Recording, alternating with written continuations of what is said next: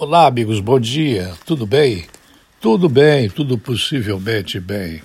As matrículas que são feitas em determinados períodos, como o de agora, embora haja algumas exceções por conta da pandemia, em pré-escola, pré-escola pública, né, cresceram em torno de 80%.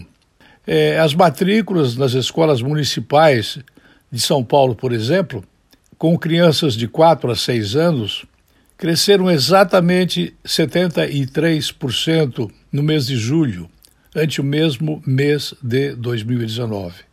O movimento é visto como uma migração de alunos das escolas particulares. Sinal dos tempos. A etapa da educação infantil é uma das mais afetadas pela crise causada pela pandemia. Será que há uma forma de fazer isso diferente? Eis a questão, sobre a qual muitos se debruçam, mas poucas soluções com respostas aparecem. É mais fácil eu falar sobre isto aqui do que efetivamente usar o dinheiro dos contribuintes para fazer efetivamente uma solução aparecer em relação a esta migração das escolas eh, particulares para as escolas públicas para as crianças de 4 a 6 anos.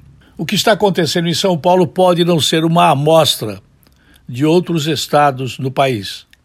Eu parti do princípio de dar importância a essa informação porque São Paulo é o estado mais rico. Os estados mais pobres, provavelmente, eles têm uma estatística diferente que eu não conheço até agora. Vamos ver se o mesmo fenômeno ruim é, não vai ocorrer em outros estados, como o de Santa Catarina, por exemplo. Eu volto logo mais.